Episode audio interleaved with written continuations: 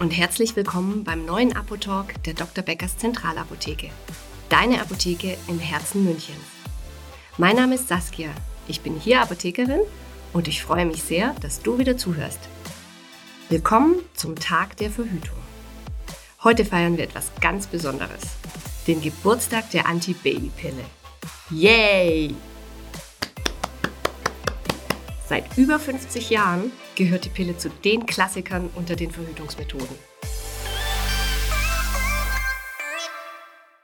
Schauen wir uns kurz an, was es denn sonst noch für Möglichkeiten gibt. Da wäre zuallererst mal weltweit die beliebteste Verhütungsmethode insgesamt, die weibliche Sterilisation.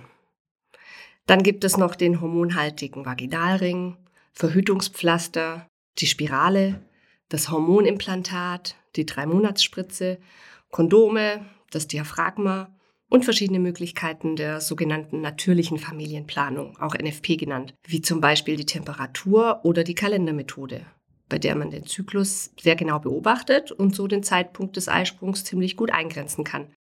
Wenn man auf Nummer sicher gehen will, aber besser zum Kinderkriegen benutzt als zur Verhütung. Inzwischen gibt es auch kleine Verhütungskomputer bzw. Bluetooth-Basalthermometer und verschiedene Apps, die einem das Ganze erleichtern. Es kann wahrlich sehr spannend sein, den eigenen Zyklus so intensiv zu beobachten. Nicht vergessen will ich auch die Pille danach, die ich allerdings nicht mit den Verhütungsmethoden in einem Atemzug nennen wollte. Seit 2015 gibt es diese übrigens schon rezeptfrei in der Apotheke. Gerne beraten wir dich hierzu umfassend und diskret in unserem Beratungsraum, solltest du einmal in die Verlegenheit kommen und diese benötigen. Die Pille danach nimmst du bestenfalls innerhalb der ersten zwölf Stunden nach dem ungeschützten Verkehr. Möglich ist es aber bis zum fünften Tag danach. In Deutschland steht die Pille als beliebteste Verhütungsmethode an erster Stelle. Circa sechs Millionen Frauen schützen sich allein in Deutschland damit vor ungewollten Schwangerschaften. Kein Wunder, denn sie schützt zuverlässig vor einer Schwangerschaft und ist sehr einfach anzuwenden. Die Vorteile liegen auf der Hand. Die Pille gibt uns Freiheit, wir haben die Möglichkeit, die Anzahl der Geburten im Laufe unseres Lebens zu planen bzw. zu kontrollieren und vielen Frauen hilft die Einnahme bei Problemen mit der Haut, den Haaren oder Schmerzen während der Blutungszeit abzumildern. Nachteil, aber wichtig immer wieder zu erwähnen, ist mir hierbei auch, die Pille schützt nicht vor sexuell übertragbaren Krankheiten. Und da gibt es ja so einige. Mal abgesehen von AIDS, Hepatitis, Chlamydien, auch Herpes, Pilz oder bakterielle Infektionen. Früher war die Pille noch recht hochdosiert. Der Hormongehalt wurde aber immer weiter gesenkt sodass Nebenwirkungen weitgehend minimiert worden sind. Wie kam es denn aber eigentlich dazu? Wer hat die Pille erfunden? Bereits 1920 entstand die Idee, Hormone als Empfängnisverhütung zu nutzen. Den entscheidenden Anstoß für die Entwicklung gaben die Krankenschwester Margaret Sanger und die vermögende Biologin Catherine McCormick. Die beiden Frauenrechtlerinnen beauftragten einen Endokrinologen und einen Chemiker, Progesteron und das weibliche Geschlechtshormon, das Östrogen, künstlich herzustellen. Die erste Pille kam am 18. August 1960 in den USA auf den Markt. Etwas später auch in Deutschland unter dem Namen Anvolar. Diese Pille wurde zunächst als Medikament gegen Menstruationsbeschwerden beworben. Die empfängnisverhütende Wirkung wurde nur in den Nebenwirkungen beschrieben. Man munkelt, um sich für die Kirchen weniger angreifbar zu machen. Die Moralwächter sahen in ihr eine Gefahr für Sitte und Anstand. Krass finde ich und heute unvorstellbar für junge, moderne und aufgeklärte Frauen, dass die Pille anfangs nur verheirateten Frauen mit bereits mehreren Kindern verschrieben werden durfte. Nichtsdestotrotz revolutionierte die Entwicklung der Pille das Sexualleben der Deutschen. Schwangerschaftsabbrüche gingen zurück und Frauen begannen endlich ihre Bedürfnisse sorgenfrei auszuleben. Sie konnten erstmals selbst bestimmen, wann und wie viele Kinder sie bekommen wollten. Paare mussten keine Angst mehr haben vor ungewollten Schwangerschaften. Anfang der 70er Jahre führte sie nach dem Babyboom der Nachkriegszeit sogar zum sogenannten Pillenknick. Die Zahl der Geburten brach deutlich ein und stagniert bis heute auf diesem Niveau. Eine große Rolle spielte hier aber auch die Industrialisierung und das schnelle Wachsen des Wohlstands und hiermit verbunden wurden eben auch die Selbstverwirklichung und ähm, individuelle Autonomie wichtiger für viele Frauen. Jetzt schauen wir uns mal an, welche Sorten es gibt, wie die liebe Pille überhaupt wirkt, wie sicher sie ist, aber auch welche Risiken und Nebenwirkungen ihr kennen solltet. Es stehen unzählige verschiedene Präparate zur Verfügung, die sich in ihrer chemischen Zusammensetzung und Dosierung und ihrem Einnahmeschema unterscheiden. So können Frauenärzte jeder Frau das am voraussichtlich bestgeeignetste Präparat verschreiben. Je nach Alter, Risikofaktoren und eventuell vorhandenen Vorerkrankungen. Deshalb macht auch die Rezeptpflicht durchaus Sinn. Wir in der Apotheke können zwar auch viele Dinge erfragen und empfehlen, aber eine eingehende Anamnese, also eine Befragung über Vorerkrankungen und individuelle Gesundheitsrisiken, führt in der Regel dein Arzt durch. Er fragt zum Beispiel nach Blutungsstörungen, Menstruationsbeschwerden, Haut- und Haarproblemen, ob du rauchst oder stillst, vielleicht regelmäßig Migräne hast, kontrolliert deinen Blutdruck und dein Gewicht und entscheidet dementsprechend. Kommen wir nun zur Wirkung der Pille. Sie greift in den Hormonhaushalt ein, indem die enthaltenen synthetischen Hormone die natürliche Funktion der Hormone nachahmen. So wird die Eizellreifung und der Eisprung unterdrückt. Der Aufbau der Gebärmutterschleimhaut wird unterdrückt, was eine Einnistung quasi unmöglich macht. Außerdem wird der Zervixschleim, das Sekret im Gebärmutterhals, dickflüssig und bildet einen sogenannten Schleimpropf als Barriere für eindringende Spermien.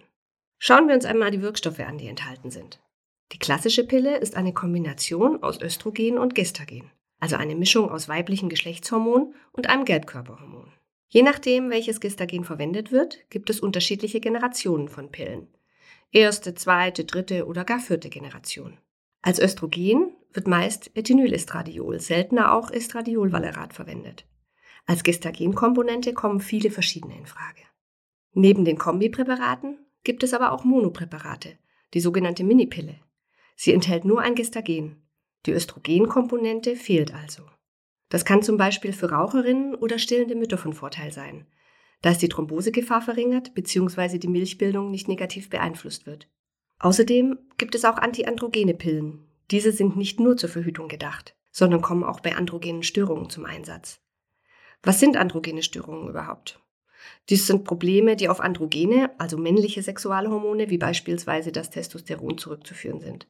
Zum Beispiel Akne oder der sogenannte Hirsutismus, ein männliches Behaarungsmuster, wenn also an Kinn, Oberlippe oder Brust zu viele Härchen wachsen, die da eigentlich natürlicherweise gar nicht hingehören. Geeignet sind hier Kombinationspräparate, die die Gestagenkomponente Dienogest oder Drospirinon enthalten. Ihr seht schon, es gibt keine Pille für alle. Die Verschreibung sollte immer sehr individuell erfolgen.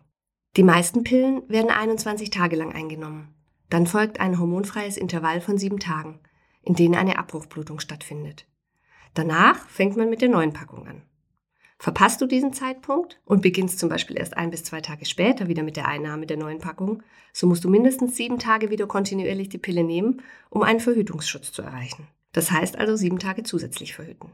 Bei einem Neubeginn mit der Pille, also wenn du die Pille zum allerersten Mal einnehmen möchtest, startest du am ersten Tag deiner Monatsblutung. Nur so hast du einen Verhütungsschutz ab dem ersten Tag. Es gibt auch Präparate mit 28 Pillen pro Monatspackung. Die letzten Pillen sind dann einfach hormonfrei also quasi ein Placebo, damit der gewohnte Einnahmerhythmus jeden Tag nicht unterbrochen werden muss. Diese Kombinationspillen können weiter unterteilt werden in Einphasen, Zweiphasen und Dreistufenpräparate. Meist sind diese Kombipillen Mikropillen, das heißt, sie enthalten Hormone im niedrigen Mikrogrammbereich, nämlich höchstens 50 Mikrogramm Östrogen pro Pille. Dreistufenpräparate enthalten beispielsweise Östrogene und Gestagene, deren Gehalt in drei Stufen variiert. Hier ist natürlich auch wichtig, die Pillen immer in der angegebenen Reihenfolge einzunehmen, wohingegen dies bei einem Einphasenpräparat zum Beispiel keine Rolle spielt. Wichtig bei der Minipille ist zu wissen, dass sie kontinuierlich möglichst zum gleichen Zeitpunkt eingenommen werden sollte. Nicht mehr als drei Stunden bei Levonorgestrel und nicht mehr als zwölf Stunden bei Desogestrel. Zwölf Stunden ist übrigens auch bei den Mikropillen die höchstmögliche Abweichung vom üblichen Einnahmezeitpunkt. Ist das Zeitintervall länger, kann die Unterdrückung des Eisprungs und damit ein Verhütungsschutz nicht mehr garantiert werden. Klar kommt es auch im Alltagstrubel mal vor, dass man die Pille vergisst. Zu viele Termine, Prüfungsstress, durchgemachte Nächte oder ähnliches. Es ist abhängig vom Präparat, ob und wie lange du die Pille noch nachträglich einnehmen kannst. Dazu schaust du am besten in den Beipackzettel deiner Pille. Da steht alles ganz genau drin. Ein guter Tipp noch gegen das Vergessen? Verbinde die Pilleneinnahme immer mit einer alltäglichen Routine, wie Zähne putzen oder vor dem Schlafengehen den Wecker für den nächsten Tag zu stellen. Oder klebe dir einen Erinnerungszettel an den Badezimmerspiegel oder besorg dir eine App fürs Handy. Es soll sogar einen Erinnerungsservice mit Babygeschrei geben, der dich an die tägliche Einnahme erinnern soll. Die Pille mehrere Monate lang durchgehend einzunehmen, also nach Beendigung einer Packung gleich mit einer neuen Packung zu beginnen und somit gar keine Blutung zu haben, geht auch, zumindest bei den Mikropillen. Medizinisch gesehen besteht nämlich keine Notwendigkeit der Blutung. Der Trend kommt aus den USA und kommt auch bei uns immer mehr an. Interessant zu wissen, dass prähistorische Frauen, natürlich geprägt durch viele Schwangerschaften und Stillzeiten und nicht zuletzt durch die viel geringere Lebensdauer, ungefähr nur 50 Mal im Leben eine Blutung hatten. Bei den heutigen Frauen sind es ca. 450 Stück. Ich finde, da kann man durchaus auf die ein oder andere verzichten. Solche Langzeitzyklen sind in vielerlei Hinsicht praktisch. Manche Frauen wollen einfach keine Blutung, leiden unter Blutarmut, Migräne oder starken Schmerzen immer, wenn sie ihre Tage haben, haben heftige Stimmungsschwankungen oder es bedeutet für sie einfach Freiheit, selbst darüber entscheiden zu können. Der Hormonspiegel wird so weitgehend konstant gehalten und mögliche Beschwerden minimiert. Allerdings nimmt man natürlich insgesamt eine höhere Hormondosis zu sich als nötig. Es gibt derzeit nur wenige Präparate, die tatsächlich für diesen Zweck als Langzeitpille vorgesehen sind. Alle anderen verwendet man im sogenannten Off-Label-Use. Das heißt mehr oder weniger auf eigene Faust und außerhalb des durch die Arzneimittelbehörden zugelassenen Gebrauchs. Besser also vorher auf jeden Fall mit dem Arzt besprechen. Kommen wir nun zur Sicherheit der Pille. Natürlich immer vorausgesetzt, sie wird kontinuierlich und korrekt eingenommen. Die Sicherheit einer Verhütungsmethode wird immer durch den sogenannten Pearl-Index angegeben. Konkret gibt der Pearl-Index an, wie viele von 100 Frauen, die ein Jahr lang dieselbe Verhütungsmethode nutzen, trotzdem schwanger werden. Bei der Mikropille beträgt der Pearl-Index 0,1 bis 0,9 und bei der Minipille 0,5 bis 3. Das heißt übersetzt, dass 1 bis 9 bzw. 5 bis 30 Fälle pro 1000 Frauen trotzdem schwanger werden können. Hierbei spielen natürlich Einnahmefehler, Wechselwirkungen mit anderen Medikamenten, aber auch Erbrechen oder Durchfälle innerhalb weniger Stunden nach der Einnahme eine Rolle. Erbrichst du innerhalb von vier Stunden oder hast starken Durchfall innerhalb von acht Stunden nach der Einnahme, kann der Verhütungsschutz bereits beeinträchtigt sein. Das ist übrigens auch der Grund, warum man sagt, die Pille würde sich nicht mit Alkohol vertragen. Alkohol beeinträchtigt die Wirkung nämlich nicht direkt. Trinkst du aber mehr als du verträgst, kann es logischerweise zu Übelkeit und Erbrechen kommen. Dabei kann es sein, dass Wirkstoffe ausgeschieden werden, bevor sie aufgenommen wurden. Nach den vielen Vorteilen will ich aber auch die möglichen Neben- und Wechselwirkungen nicht vergessen. In den letzten Jahren geriet die Pille ja auch deshalb immer wieder in die Schlagzeilen. Betroffen waren hier allerdings nur die neueren Generationen, nämlich die dritte und die vierte Generation, die laut Studien ein mindestens doppelt so hohes Risiko bergen, eine Thrombose zu erleiden. Die betroffenen Gestagenkomponenten heißen Gestuden, Desogestrel und Trospirinon. Was ist denn aber eigentlich eine Thrombose genau? Ein Gefäß wird durch ein Blutgerinnsel verengt oder verstopft, entweder am Ort seiner Entstehung, dann nennt man es Thrombose, oder nachdem es mit dem Blut an eine andere Stelle im Gefäßsystem geschwimmt wurde, dann nennt man es Embolie. Dies wiederum kann theoretisch zu einem Herzinfarkt, einem Schlaganfall oder einer Lungenembolie und auch zum Tode führen. Diese schwere Nebenwirkung kommt zwar relativ selten vor, man sollte sich aber derer bewusst sein. Möglich sind auch andere Nebenwirkungen wie Blutungsstörungen, zum Beispiel Zwischen- oder Schmierblutungen, Übelkeit, Gewichtszunahme, Kopfschmerzen ein Blähbauch, Spannungsgefühle in den Brüsten oder auch weniger Lust auf Sex.